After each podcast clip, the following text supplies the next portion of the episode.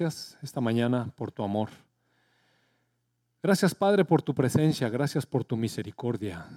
Gracias, Señor, porque eres bueno. Nuestra alma lo sabe muy bien, Señor. Y Padre, pues pido en el nombre de tu Hijo Jesús que tu palabra hoy traiga revelación a nuestros corazones, que nos enseñe, Padre, más de ti y que nos impulse a glorificarte cada día más. En el nombre de tu Hijo Jesús. Amén.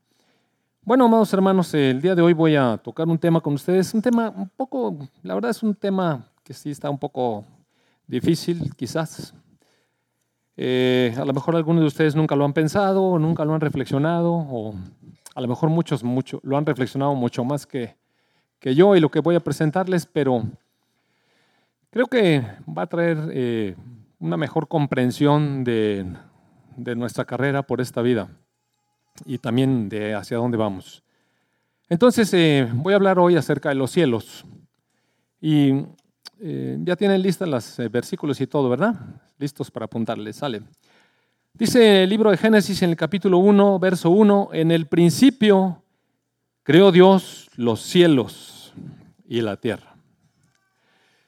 Y sabe que muchos de nosotros tenemos una concepción del cielo. Y muchos de nosotros quizás hemos tenido la oportunidad de pararnos un día en la noche, eh, de, mirando las estrellas, mirando el firmamento, mirando el horizonte y, ver cómo se levanta este eh, velo de los cielos, digamos, y disfrutar de la grandeza de Dios con las estrellas. Y bueno, eh, sabemos que que el Señor puso esto con, como testigos de su grandeza. Si me acompaña, por favor, al Salmo 8, lo hemos leído otras ocasiones, solamente lo voy a repetir muy brevemente para ubicarnos a dónde estamos. Salmo 8 dice, verso 1, Oh Señor, Dios nuestro, cuán glorioso es tu nombre en toda la tierra. Has puesto tu gloria sobre los cielos. Has puesto tu gloria sobre los cielos sobre los cielos.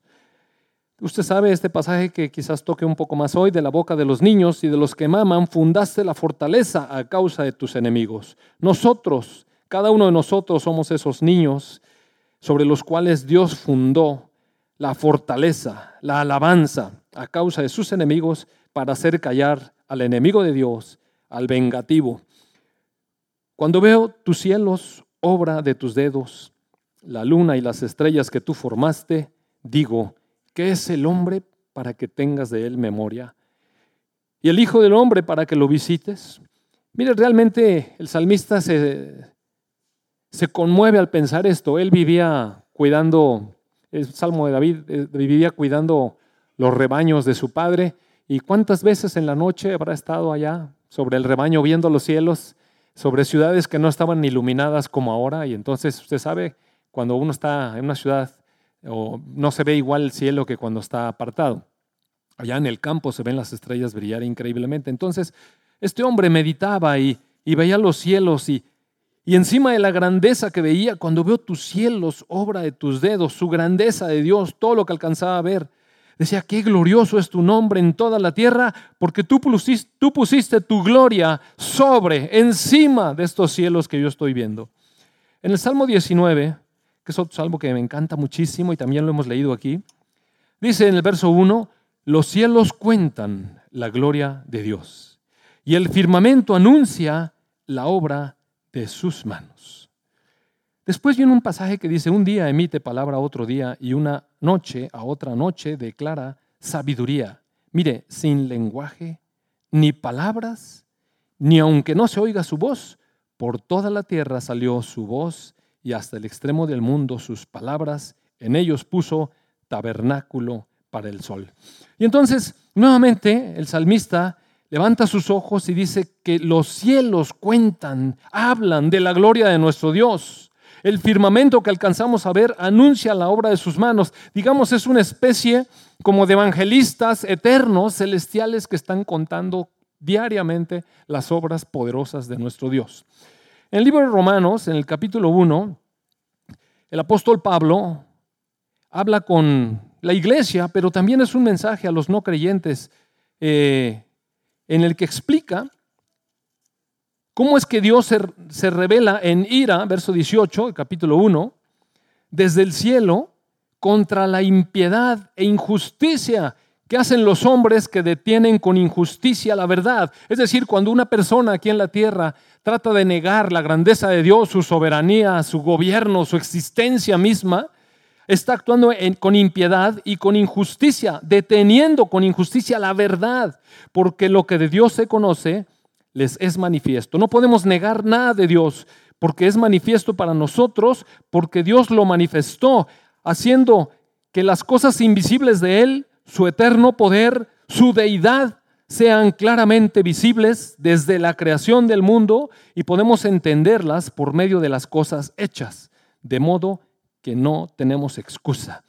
Pero habiendo conocido a Dios, habiendo conocido a Dios la humanidad, decidió no glorificarle y no darle las gracias, sino envaneciéndose en sus razonamientos, el necio corazón de estas personas se entenebreció y profesando ser sabios, acabaron siendo necios.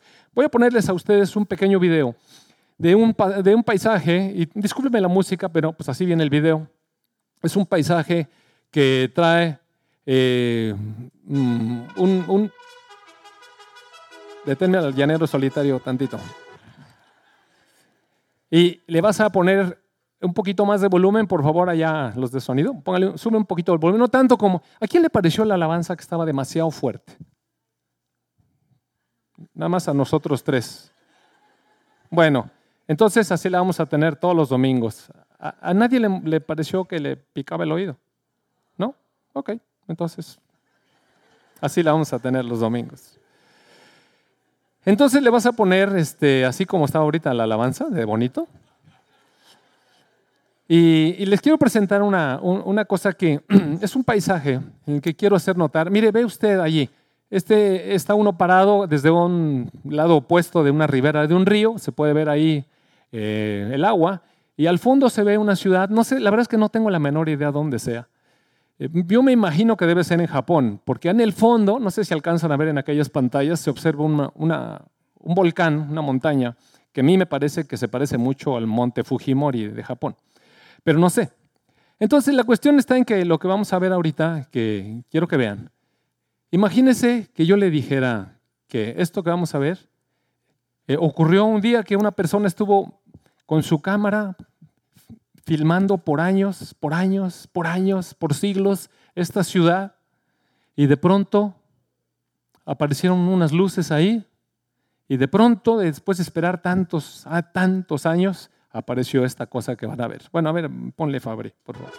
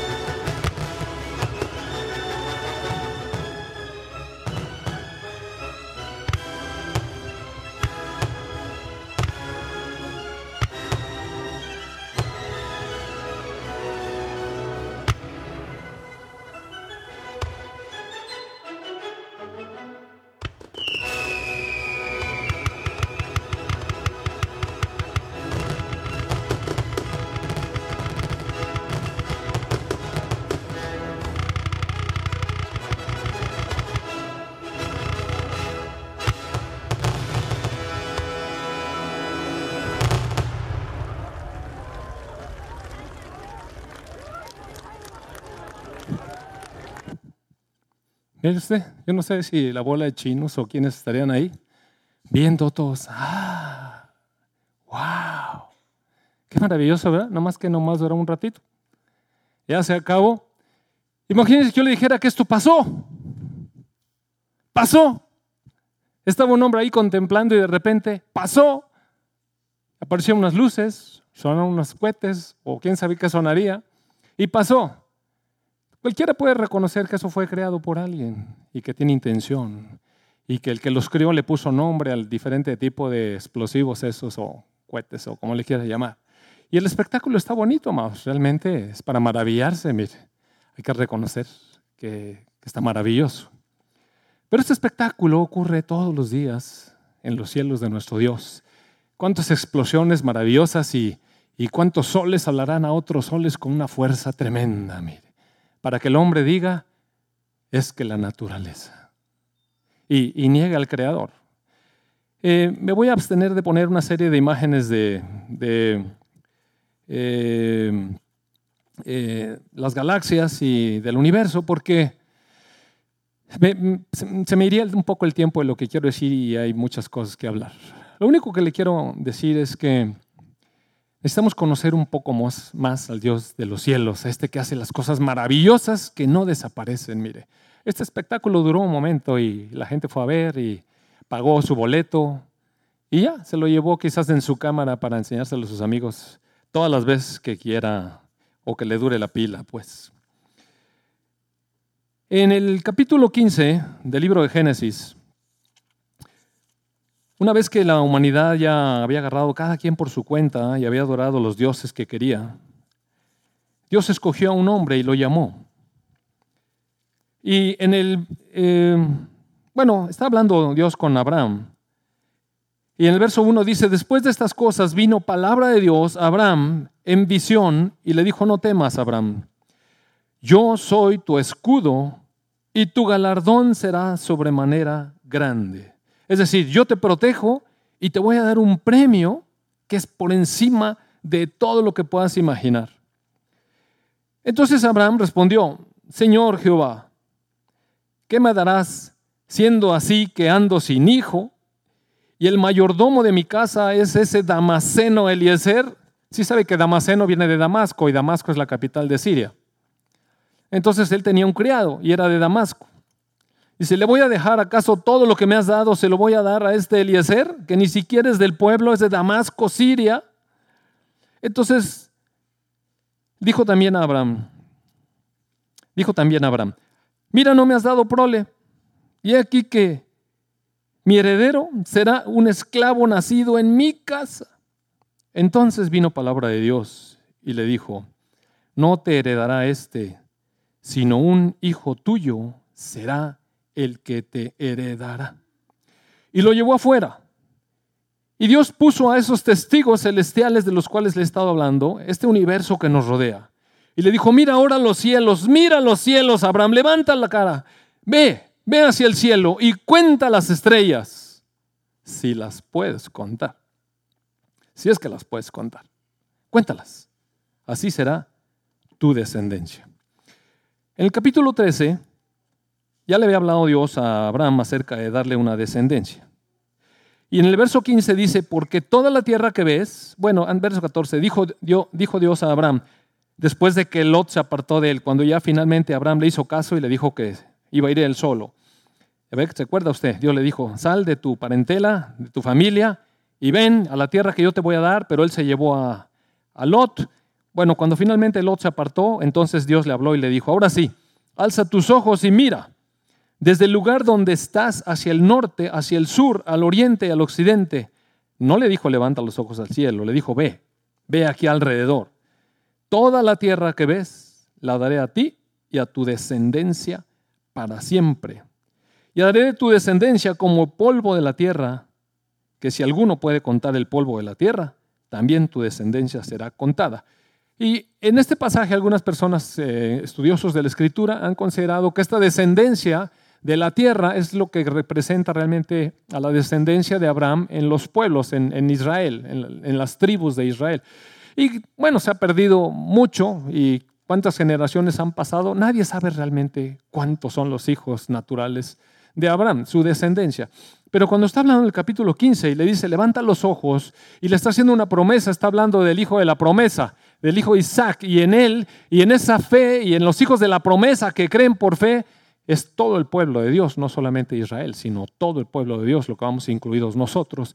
Y entonces Dios le dijo, ve los cielos y ve las estrellas y cuéntalas. Bueno, si las puedes contar. Disco mal expulsado.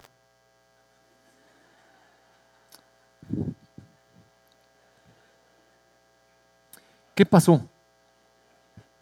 Ok. Es que voy a hablar un, poco de cosas sobrenaturales y ahora sí ya me espanté. ¿Sabe qué? Bueno, no, en serio sí le va a decir eso. Y entonces eh, le dice a, Abraham que, que, cuente. Y mire, el hombre se ha, siempre interesado en el universo y, en todas las civilizaciones antiguas, si usted se fija, hay observadores del universo porque llama la atención. En el antiguo Egipto eran unos astrónomos tremendos, en los mayas eran observadores del universo tremendos, los persas también. O sea, la gente se ha interesado en el cielo y ha tratado de alcanzar. Se calcula, se calcula que a simple vista, así parados aquí en la tierra en una buena noche de, de, oscuridad, de, que no hay resplandor de las ciudades, en el campo donde se pueden ver las estrellas en todo su esplendor, pudiéramos contar unos 3 millones de estrellas. Pero nosotros sabemos que con telescopios, oiga, la cantidad de cosas que podemos ver, y el telescopio Hubble ha ayudado increíblemente a esto. Y entonces, después de todas estas investigaciones, si usted recuerda el nombre de Carl Sagan, aquel eh, astrónomo que también era un divulgador, dijo que nadie sabe realmente cuántas estrellas hay, nadie sabe cuántos, cuántas galaxias hay, solamente hay millones de millones. Así decían, ¿se acuerda cómo hablaba? Hay millones de millones, sí, pero no sabemos cuántos hay. Y Dios dijo, bueno, cuéntalos. Y eso que ahorita tenemos toda tecnología, es decir, hasta donde alcanzan nuestros ojos y la extensión de lo que pueden ser nuestros ojos, como son los telescopios o cualquier tecnología, mire, ah, no podemos contar las estrellas. Realmente no sabemos cuántas hay. El cálculo aproximado que tienen las eh, agencias estas eh, espaciales es que existen, ¿sabe cuántas estrellas tiene la Vía Láctea donde vivimos? Tiene aproximadamente 100 mil millones de estrellas. 100 mil millones de estrellas. Nuestro Sol es una estrella y, tiene su propio sistema solar. Bueno, hay 100 mil millones de estrellas en una galaxia y se considera que hay aproximadamente 100 mil millones de galaxias en el universo que se puede ver. Pero es una aproximación, la verdad es que es una aproximación. Nadie lo ha contado. Dios desafió a Abraham y sigue desafiando a la humanidad con toda su tecnología y dice, bueno, pues cuéntenlas entonces. Y nadie las puede contar. Pero ¿a qué voy con esto? Si me acompaña por favor al Salmo 147. Salmo 147 me fascina porque mire cómo abre. Dice, alaben allá es como, como el aliento que sale de nosotros volviendo al Dios que nos dio el aliento. Porque es bueno cantar salmos a nuestro Dios. Porque suave y hermosa es la alabanza. Suave y hermosa es la alabanza. Jehová edifica Jerusalén. A los desterrados de Israel recogerá. Ahora mire, a lo mejor usted tiene una herida en su corazón y ha estado cansado por mucho tiempo y está desanimado. Yo le quiero decir que este Dios de los cielos, que ha puesto todas estas millones de galaxias en este universo que no alcanzamos a contar, nos dice en esta palabra, Él sana a los quebrantados de corazón y venda sus heridas. Mire, el Dios todopoderoso que puede hacer esas cosas, es capaz de venir cuando estamos heridos en nuestro corazón y vendar nuestras heridas y sanarnos. En el verso 4 dice, Él, Él cuenta el número de las estrellas y a todas ellas las llama por nombres. ¿No le, parece maravilloso? Mire, yo le aseguro que yo no sé quién sería el que inventó todos esos chispazos que vimos ahorita de colores ahí. Pero cuando yo era chiquillo, eh, no me daban mucho permiso de comprar cohetes y tronar, pero de vez en cuando usted sabe, ¿no? Los chiquillos se dan maña y de repente me iba a comprar unos cohetillos allá Y así nos pasó, eh, estuvimos aventando cohetes y uno sabía que compraba, deme chiqueadores y deme chilladores y chifladores y subidores y bajadores y palomas, palomones y no sé qué tanto, me sabía los nombres de los cohetes. Y tronábamos hasta que un día me cayó uno aquí adentro de la Valenciana y se explotó y me dejó un tremendo hoyo aquí. Y a un compañero de nosotros le explotó en una botella y le sacó el ojo. Entonces se acabaron los cohetes en mi calle. Ya no hubo cohetes. Pero no sabíamos los nombres. Y la persona que hizo todo este espectáculo seguramente sabe cómo se llaman esos cohetes. Pero mire, el Dios del universo sabe contar sus estrellas y sabe cómo se llama cada una de ellas.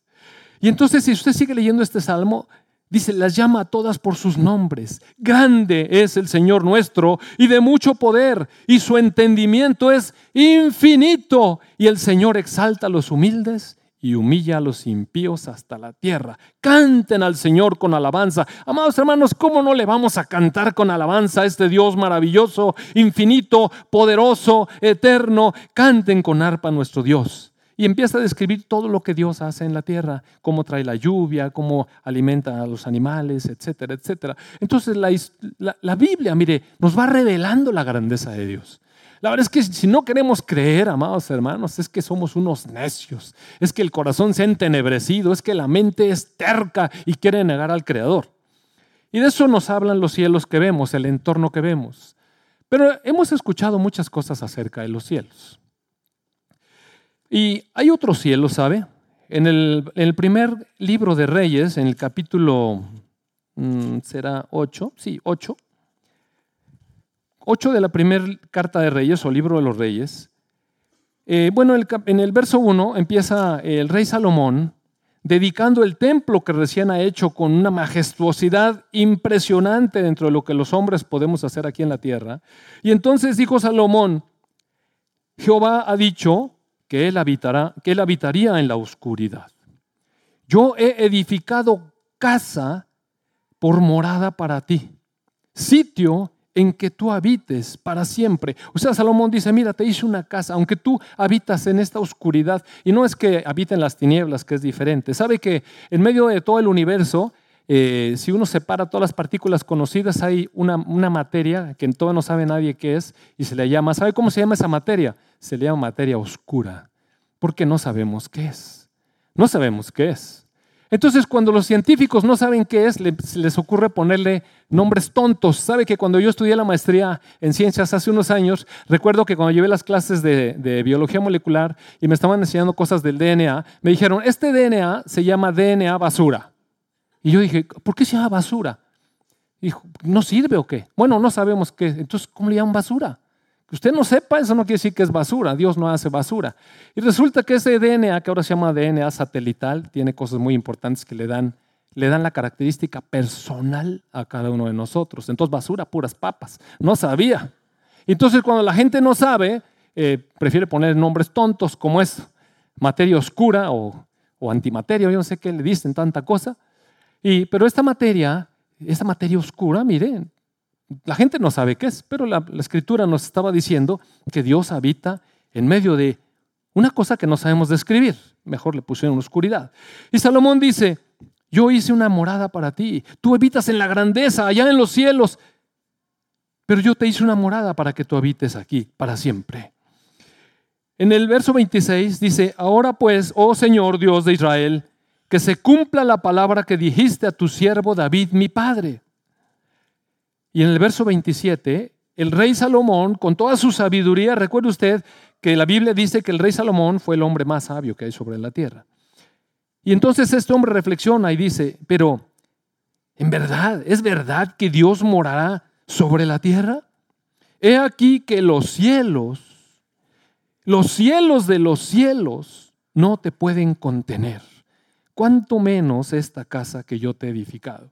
Pero Salomón sigue orando y le sigue pidiendo a Dios que habite en el templo que, que Dios le dio permiso a David de edificar. Y entonces Salomón reconoce que hay unos cielos que vemos, pero por encima de estos cielos hay otros cielos. Hay unos cielos que están por encima de los cielos. ¿Y, qué cielos son esos? Bueno, Nehemías, si me acompaña también por ahí, si alcanzamos a ver rápidamente, Nehemías en el capítulo 9, Después de que también está haciendo la reconstrucción. No, 9, se me hace que es el 6. Espérame tantito porque... Sí. hombre, estoy en Esdras. Esdras, Nehemías 9.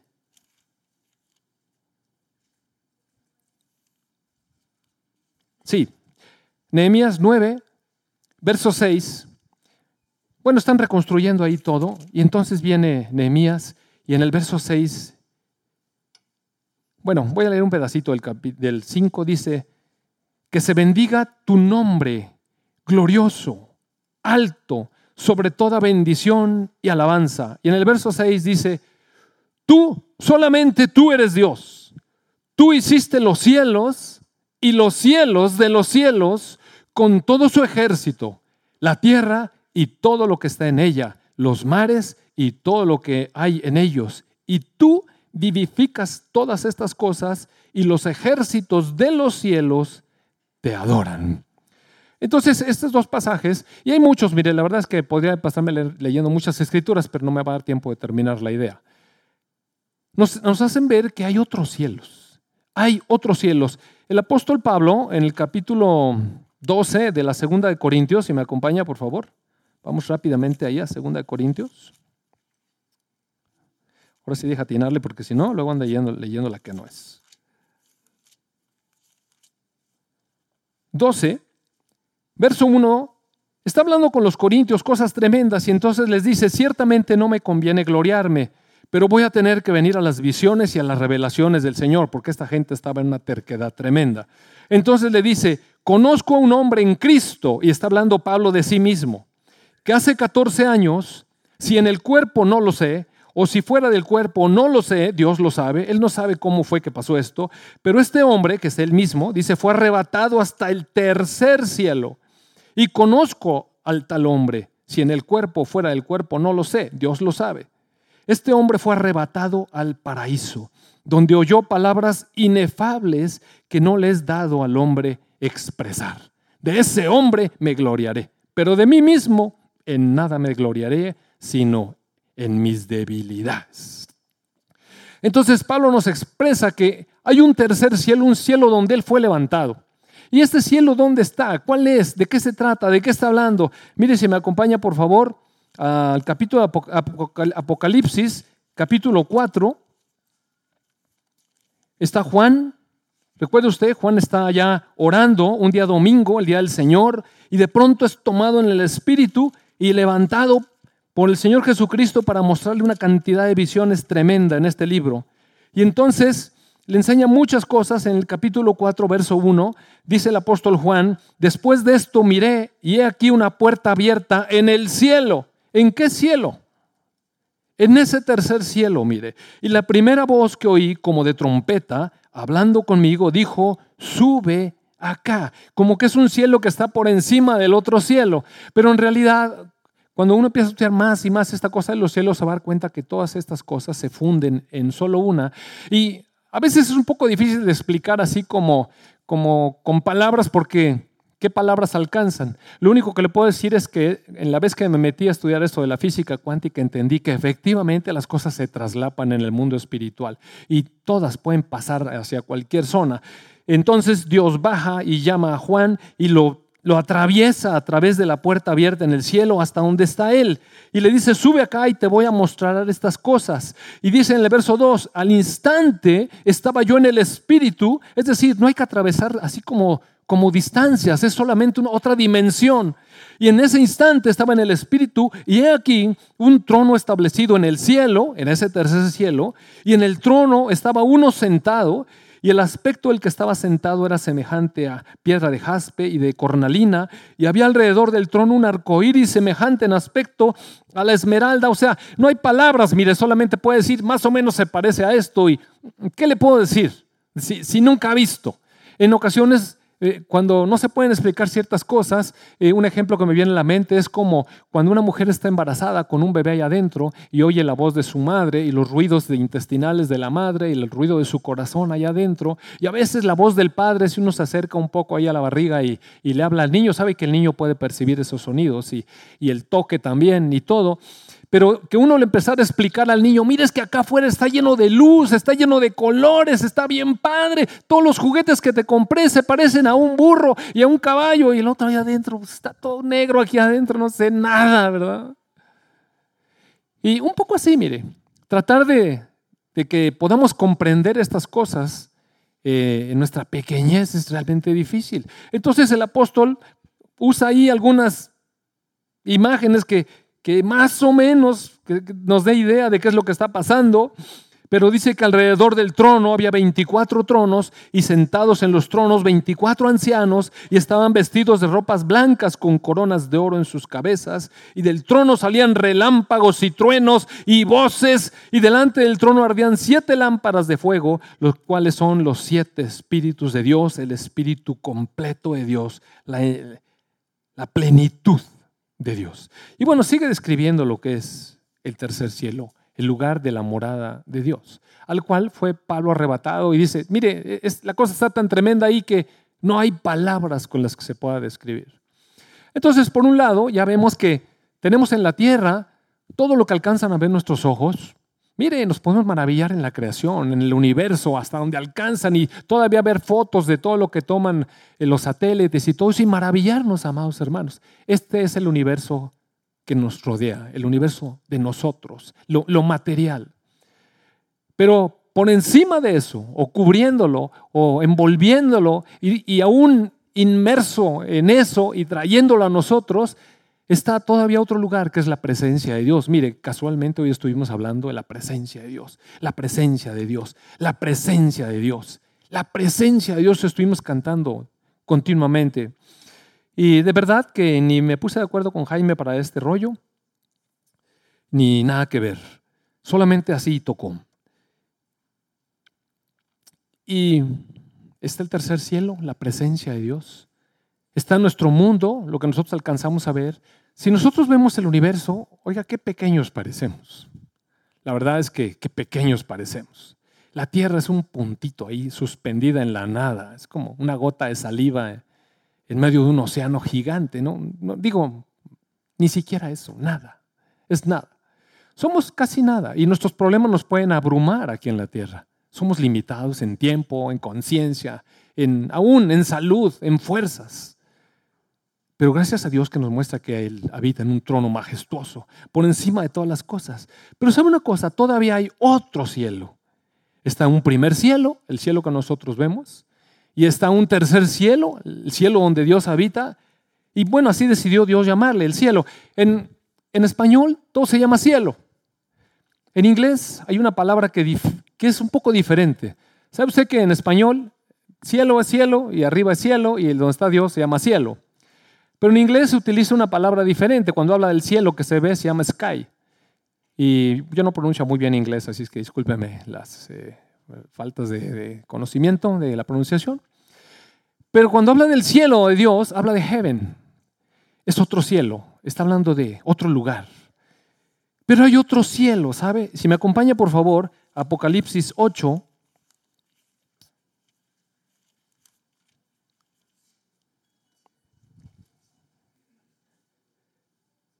Verso 13 dice, y miré y oí un, oí un ángel volar por en medio del cielo. Aquí la tradujeron como por en medio del cielo. Pero en el griego original, como se escribió Apocalipsis, la palabra ahí dice meso, meso, uranema.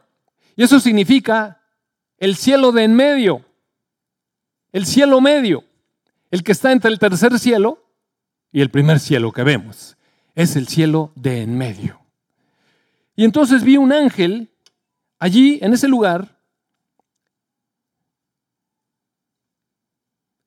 volando por ese, por ese en medio de los, ese cielo, o el cielo medio, y diciendo a gran voz, ay, ay, ay de los que moran en la tierra a causa de los otros toques de trompeta que están para sonar los tres ángeles. Es decir, hay un, hay un espacio que también nos rodea o nos envuelve, o no sé cómo llamarle, pero está por encima de las circunstancias naturales que nosotros vemos. Y el tercer pasaje que voy a leer es un pasaje que está en el segundo libro de Reyes, si me acompaña por favor ahora. Segundo libro de Reyes, capítulo 6, verso 8. Mira, ¿sabes qué, Fabri? Te voy a pedir por favor que pongas la versión, la versión nueva, ¿cómo se llama? Traducción viviente. Sí, traducción viviente. Nada más que el primer pasaje se lo quiero leer en, Reina Valera, porque si no se, pierde un poquito el, el contexto. Dice, tenía el rey de Siria guerra contra Israel. Mire usted, haz de cuenta que está leyendo las noticias de ayer. El rey de Siria tenía guerra contra Israel. O sea, traía un pleito Siria contra Israel, que Israel no le había hecho nada a Siria. Hasta la actualidad no le ha hecho nada. Y como quiera, el ejército islámico, Hezbollah y los sirios y los persas siguen en contra de Israel. Irán ni se diga, bueno, Irán, es Persia. Persia. Entonces me voy a bajar aquí para leer. Eh, ahora sí le puedes poner la versión nueva traducción viviente, por favor. ¿Esa es? Ah, sí, ya está. Dice, cada vez que el rey de Aram, o sea, Siria, entraba en guerra con Israel, consultaba con sus funcionarios y le decía, miren, ¿saben qué? Vamos a hacer esta estrategia, vamos a mover nuestras fuerzas a tal y tal lugar. La que sigue. Sin embargo, de inmediato Eliseo, un hombre de Dios, es decir, una persona que sabía escuchar la voz de Dios, le advertía al rey de Israel, no te acerques a ese lugar porque los sirios van a mover sus tropas ahí. Vele dando, Fabri, por favor.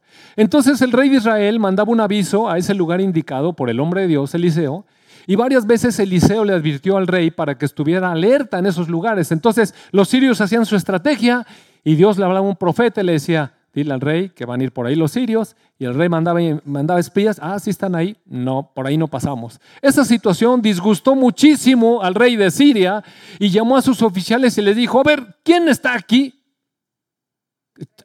¿Cómo de traidor? ¿Quién, está soplando, verdad? Aquí hay un, infiltrado. ¿Quién está informándole al rey de Israel acerca de mis planes? No somos nosotros, mi señor el rey, respondieron los oficiales. Eliseo, el profeta ese de Israel, es el que le comunica al rey hasta las palabras que usted anda hablando en su intimidad, en su alcoba. Dios le revela todas las cosas. Entonces, dijo el rey, vayan a averiguar dónde está. Y mandó soldados para capturarlo. Entonces le avisaron, ¿sabes dónde está Eliseo? Está en Dotán. Ahorita no me puedo detener qué es Dotán, pero se llama Ciudad de Dos Pozos, pero luego les platico qué es Dotán. Así que una noche, el rey de Siria, Aram, envió un gran ejército con muchos caballos y carros de guerra para rodear la ciudad. Mire, esta cosa está ocurriendo aquí en la tierra, en donde nosotros vemos, donde nosotros nos desarrollamos, donde se levantan nuestros enemigos, donde nos levantan las calumnias, en donde nos sentimos amenazados, la inseguridad de toda esa cosa. Está pasando allí de verdad. Al día siguiente, el sirviente de Eliseo, se levantó temprano y salió pues a hacer los mandados, ¿no? Y de repente se dio cuenta que había tropas, caballos y carros de guerra por todos lados. Entonces va con Eliseo y le dice, Señor, ¿qué vamos a hacer? ¿No le suena muy actual? Salimos y de repente, oye, ten cuidado porque la balacera está allá por... No pases por allá. ¿Y qué vamos a hacer? No, sí es cierto. Entonces dijo Eliseo, no tengas miedo, no tengas miedo. ¿Sabe cuáles son las palabras del Señor Jesús siempre? No teman, no teman. Y siguen razonando, no tengas miedo. Hay más de nuestro lado que del lado de ellos. Y el creador haber dicho, ah, este no sabe contar. Entonces Eliseo oró, oró, fue con Dios, habló con Dios y le dijo, oh Señor, abre los ojos de este joven para que vea. Mire, está hablando de ojos espirituales, obviamente este hombre veía. Así que el Señor abrió los ojos del joven y cuando levantó la vista vio que la montaña alrededor estaba llena de caballos y carros de fuego. El mundo espiritual, amados hermanos. Y sabe que hay un mundo espiritual alrededor de nosotros. Ahora, en este momento, mire, ahora en este momento. Sí, mucha gente me ha dicho, es que, es que sabes que vi en la iglesia como que se metía ahí un, un diablillo o muchos diablotes. por eso. Pero ¿qué no ven los ángeles? Poderosos. ¿Qué vamos a andar temiendo? Oye, es que ya la traen contra ustedes. Por eso. Yo les diría, Señor, hablen los ojos a cada uno de nosotros. Entonces, cuando el ejército arameo venía hacia Eliseo, mire, Eliseo rogó y dijo, y aquí no quiero que nos equivoquemos, Señor, haz que se queden ciegos. Y nosotros vamos a empezar, Señor, que todos estos se queden ciegos. No, mire, mire, espéreme, espéreme. Entonces el Señor los hirió con ceguera, pero mire qué ceguera fue. Con la ceguera que Eliseo pidió. Pásame la que sigue. Luego Eliseo salió y se entrevistó con ellos. O sea, sí lo vieron, pero no lo vieron. No lo reconocieron, pues. Entonces le dijo, ustedes vinieron por el camino equivocado, señores soldados, aquí no es. Se equivocaron de ciudad, déjeme decirle. Y mire, empezó a mandarlos para otro lado. Espérame. Feedback, gracias. Entonces, dice, esta no es la ciudad correcta, los voy a llevar donde está el hombre que buscan. Oiga, y entonces los guió, los llevó así de la manita a todos los soldaditos a la ciudad de Samaria. Y ahí venían todos caminando siguiendo a este espía. Apenas entraron en Samaria, entonces Eliseo nuevamente levanta los ojos y ora y dice, Señor, ahora ábrele los ojos para que vean. Entonces el Señor les volvió a abrir los ojos, es decir, entendimiento, y se dieron cuenta que estaban nada menos que en mero en medio de la ciudad de Samaria, donde estaba el ejército enemigo, el ejército de Israel. Entonces el rey de Israel los vio y le dijo a Eliseo, los mato, los mato, padre mío. Mire, ese es un corazón carnal. ¿A poco no es cierto? ¿Cómo ves, Señor? Ya los pusiste, los matamos. Claro que no, dijo Eliseo, porque tenía el corazón de Dios. ¿Acaso matamos a los prisioneros de guerra? Dales de comer y dales de beber. ¿Le suena palabra del Señor Jesús? Y mándalos de regreso a su casa con su amo. Diles que se vaya para allá sin pistolas. Entonces el rey hizo un gran banquete para ellos y los mandó de regreso a su amo. Y después de este incidente, los saqueadores arameos sirios se mantuvieron lejos de la tierra de Israel. Amén. Muy bien. ¿Y eso qué? Bueno, esta cosa, digo, todo lo que he estado presentando nos da una idea de cómo en medio de nuestro mundo material este que vivimos, amados hermanos, realmente hay fuerzas de maldad que operan sobre la mente y sobre el corazón de las personas. Mire, estos sirios, arameos o como se quiera llamar, tenían en su corazón un odio en contra de Israel. ¿Quién cree que plantó esa animadversión en contra de Israel? Mire, seres espirituales sí oprimen la mente, controlan, porque hay un mundo de maldad. Un mundo de maldad en donde cada uno de nosotros se ha movido siempre antes de conocer al Señor Jesucristo. Porque la palabra nos enseña que el Señor Jesucristo y su salvación y su sangre y la fe que ponemos en ello nos ha sacado del reino de las tinieblas y nos ha puesto en medio del reino de la luz admirable del Señor Jesucristo. Para que anunciemos las virtudes de aquel que nos llamó. Entonces, antes vivíamos así, mire, el enemigo plantaba en nuestra mente y en nuestro corazón cosas que hacer y nos la pasamos haciendo pura maldad. Y, a lo mejor no hacíamos cosas tan malas, decíamos, no, es que yo nunca he matado a nadie y yo nunca he robado tan cosa. Por eso, pero ¿dónde estaba nuestro corazón? Lejos de Dios, mire. ¿Cuándo le estaba dando usted gloria y alabanza a Dios? Nomás andaba viendo a ver cómo le podía hacer para ganar un poco más de dinero, para poderle echar otro, otro piso a la casa o allá construir el cuarto que falta. Es decir, ¿dónde estaba nuestra mente? Aquí solamente en medio de este universo limitado que vamos a abandonar en unos años. En unos años. ¿Y qué gobernaba, nuestra mente? Mire esos seres espirituales que han estado limitando nuestra mente para que no le demos gloria y honra a nuestro Dios. Y para que no le sirvamos.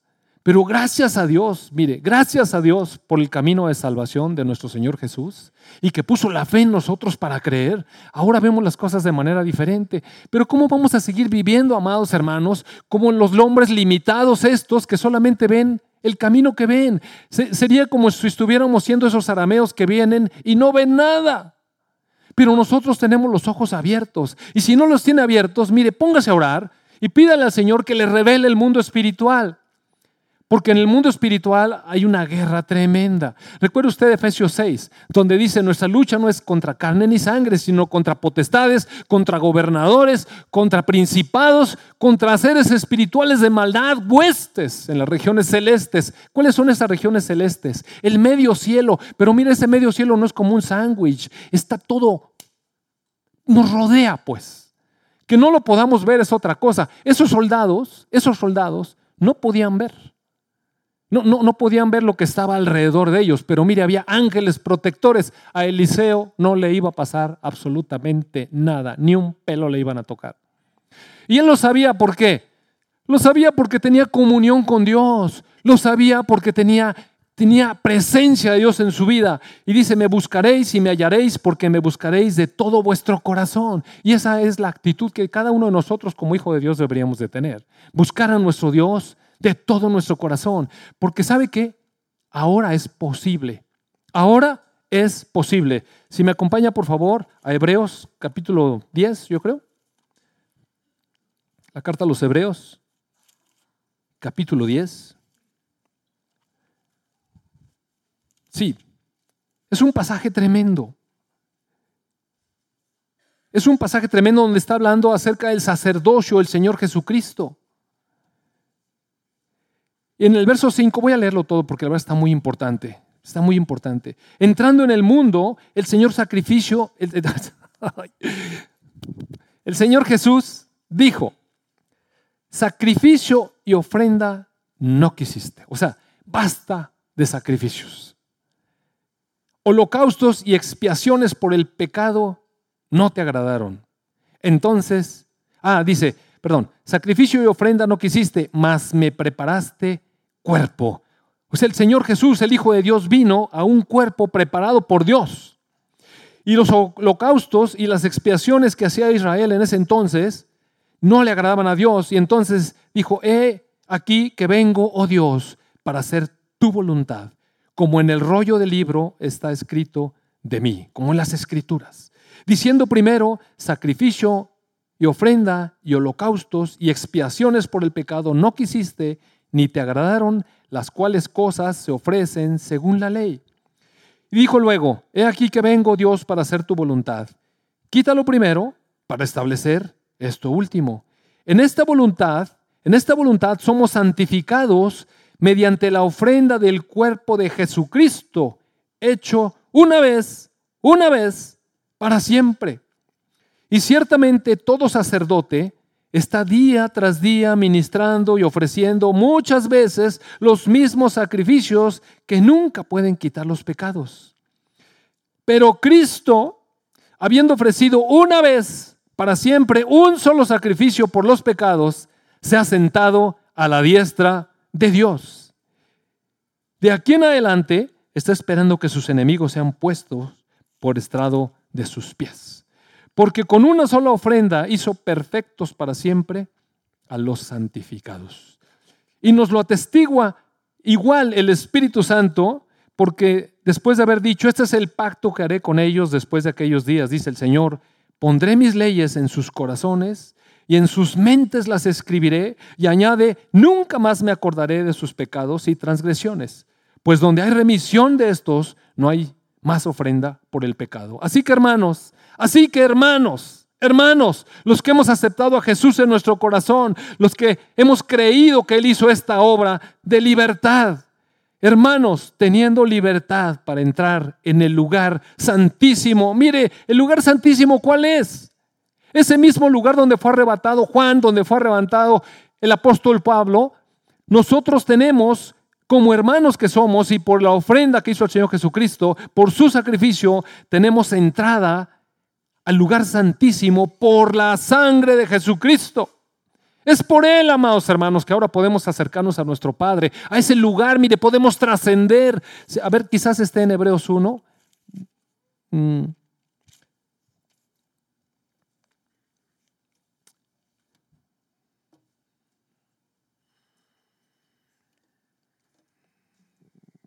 Un segundito. Sí, Hebreos 1, mire, si me acompaña Hebreos 1, 1 dice, Dios habiendo hablado muchas veces y de muchas maneras en otro tiempo a los padres por medio de los profetas, en estos últimos días nos ha hablado, ¿cómo Dios nos está hablando? Por el Hijo, a, a quien constituyó heredero de todo y por quien asimismo hizo el universo, el cual siendo el resplandor de su gloria y la imagen misma de su sustancia, y quien sustenta todas las cosas con su palabra de su poder, habiendo efectuado la purificación de nuestros pecados por medio de sí mismo, mire lo que hizo el Señor Jesucristo, se sentó a la diestra de la majestad en las alturas. Y en otra parte, que no me acuerdo dónde está, dice, trascendió los cielos. Él está ahora en ese lugar a la diestra de nuestro Dios, entonces la palabra nos anima y nos dice, hermanos, teniendo libertad para entrar en el lugar santísimo por la sangre de Jesucristo, por el camino nuevo y vivo. ¿Cuál es el camino nuevo y vivo? Jesucristo, mire, es el camino. Nos abrió a través del velo, esto es, de su carne. Es a través de Jesucristo que podemos llegar al lugar santísimo. Y teniendo un gran sacerdote sobre la casa de Dios, acerquémonos con corazón sincero, en plena certidumbre de fe, purificados los corazones de mala conciencia y lavados los cuerpos con agua pura. Amados hermanos, podemos llegar hasta su presencia.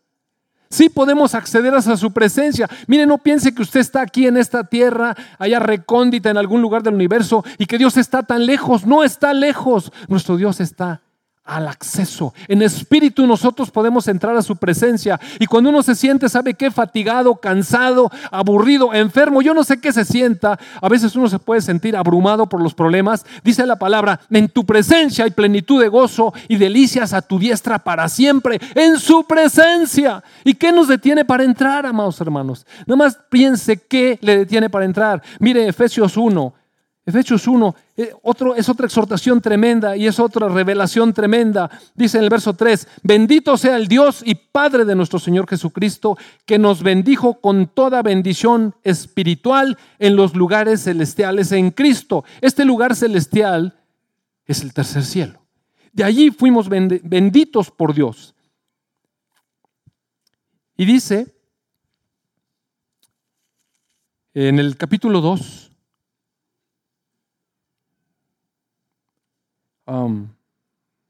Dios.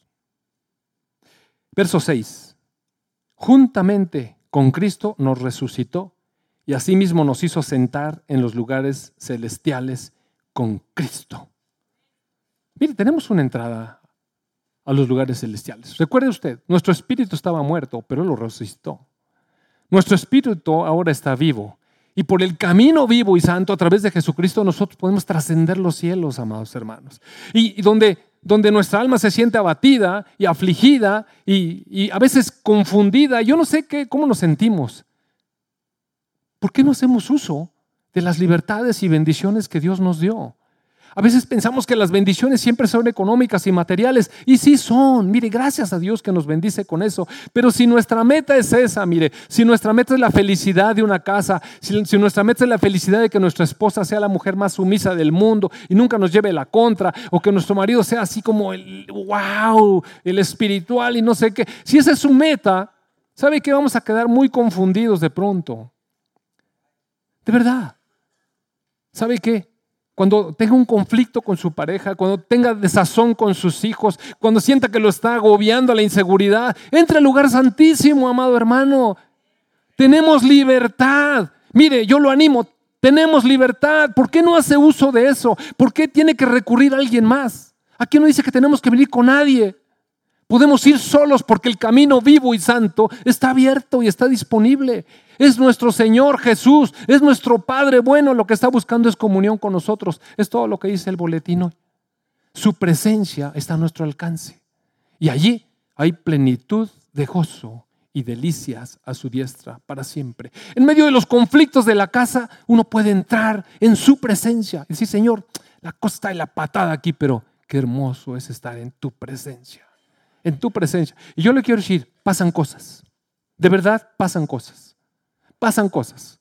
Eventualmente, no crea, de repente nosotros también tenemos nuestros roces en casa. Y yo tengo dos opciones, como usted las tiene también. Empezar a refunfuñar, porque cómo le contestó, o cómo le dijo, o cómo no sé qué, y cómo lo vio, y cómo no sé qué tanto. Sí puedo hacer eso.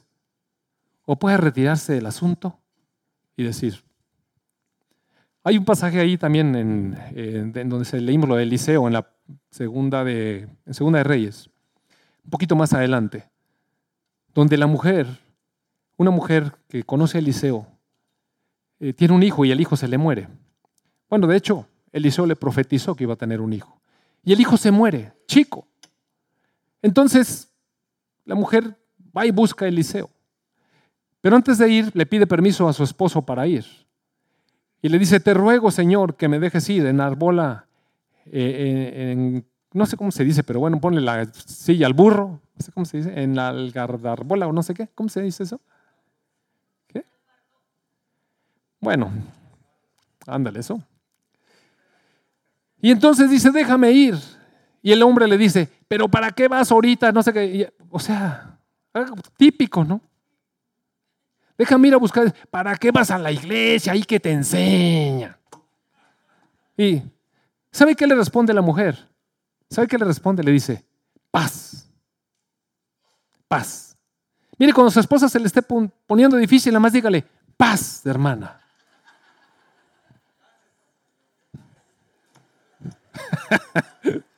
no, no, no que le dé paz. Mire, le digo. Señor, abre los ojos de este hombre. No, solamente hizo un llamado a la paz, paz. Y mire, el hombre se calmó y dijo, bueno, está bien, llévensela. Y mandó a los criados a acompañar a la mujer. Y ella fue por el varón de Dios y su hijo resucitó. Entonces, punto clave es esto. Tenemos que saber que no estamos aquí abandonados en esta tierra, amados hermanos. Estamos rodeados de huestes espirituales, unas que mortifican, unas que afligen, pero ¿sabe qué? También tenemos los ejércitos del Dios vivo, carros de fuego de nuestro lado. No tema, amado hermano. Y acérquese a la presencia de Dios. Mire, supere esas cosas. No ponga sus ojos en todo el pleito que hay aquí. Adore a nuestro Dios. Adoremos a nuestro Dios. Amén. Va a ver qué manera diferente de vivir victoriosa puede tener. Amado Padre, te doy tantas gracias porque eres soberano, eres el Dios eterno, el Dios verdadero, nuestro creador, el que hiciste todas las cosas. Y con ese poder, Señor, vienes a nosotros para sanar nuestras heridas, para vendarnos, para restaurarnos, para salvarnos. Amado Padre, has abierto camino delante de ti para que vengamos ante tu presencia con confianza, Señor. Tú abriste el camino vivo y santo, nuestro Señor Jesucristo. A través de él, Señor, te damos gloria, honra y alabanza por siempre y para siempre. Amén.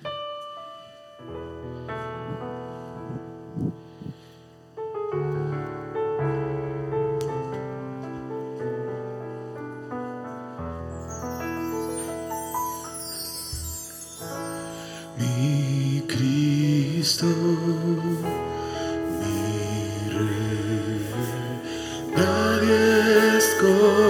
como tú.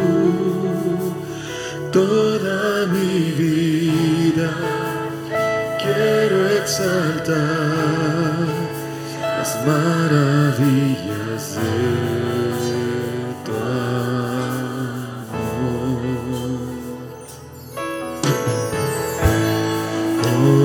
amor.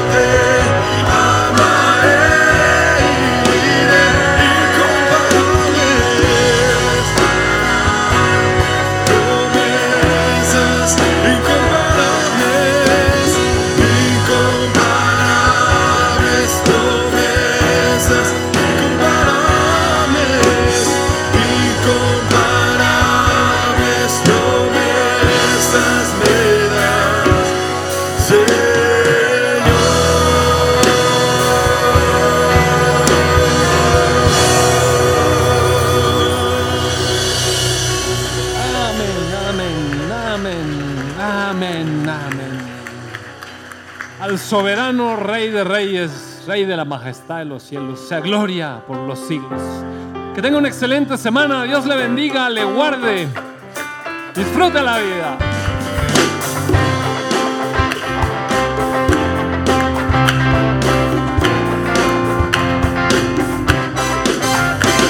Se exalta nuestro Dios.